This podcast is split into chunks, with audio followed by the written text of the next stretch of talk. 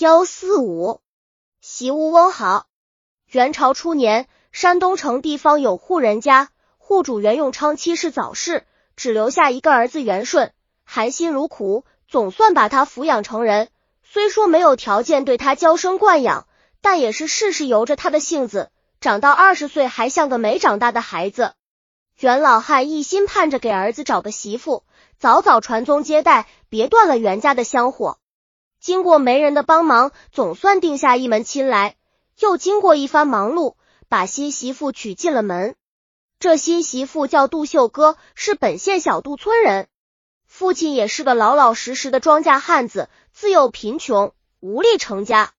后来有个草台班子剧团在乡下流动演出，到本村时扔下一个患病的义女。有好心的人劝杜老大留下，请人给开了个方子，抓来两副汤药。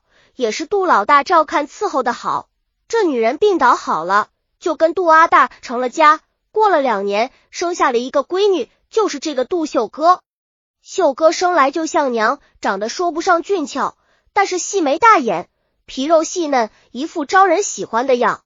从坚性上来说，也随娘，从小就喜欢和男孩在一块玩，专爱给人家当新媳妇。小孩子在一块过家家，他挺当回事的。随着年龄增长，他就偷偷的跟男孩子干起不规矩的事来。这种事多了，难免不透露风声。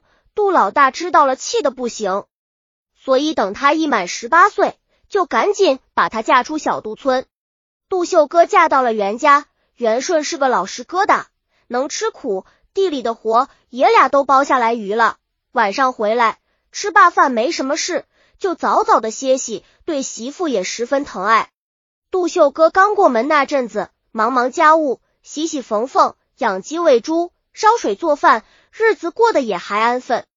就是刚到一个新地方，人地生疏，除了家里一老小两个男人，他与什么都是独来独往，倒也清静。可杜秀哥生性喜动不喜静，时间长倍感孤单寂寞。慢慢的和东邻西舍也逐渐熟悉，他的清讨本性也渐次流露。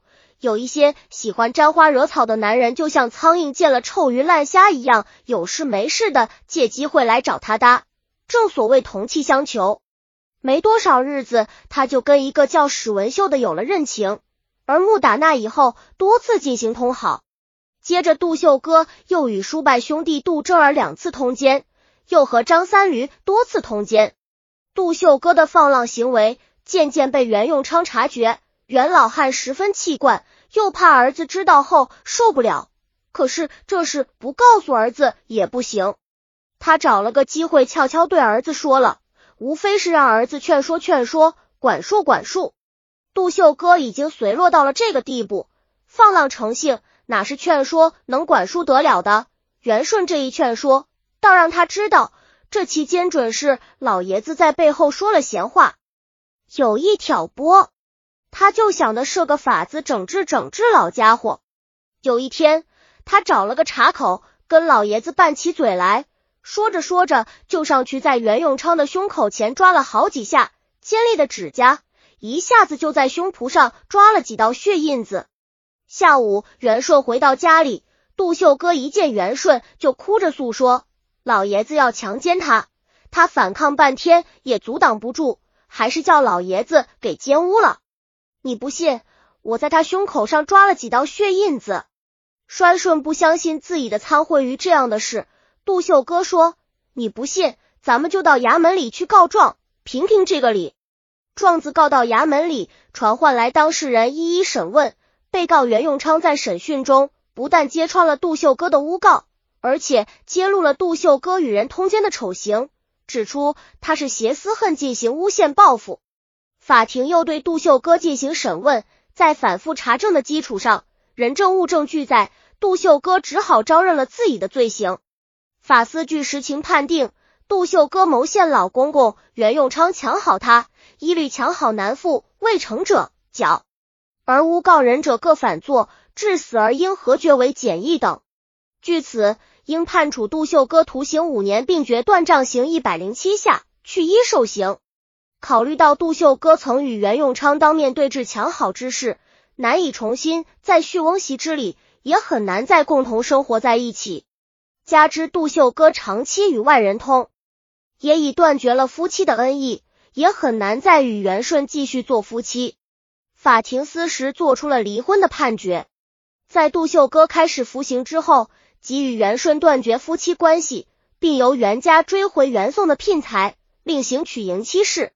报请上司，上司批复说杜秀哥败坏风俗，所判图账是正确的，可立即执行。所判离婚似正合淫妇之意，不妥，应断付夫家，任其价卖。今后凡有此类犯罪的妇女，地方不要随便判决，务必上报请示。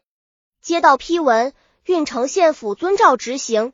杜秀哥断账后关入狱中。陆羽剧原典章编写。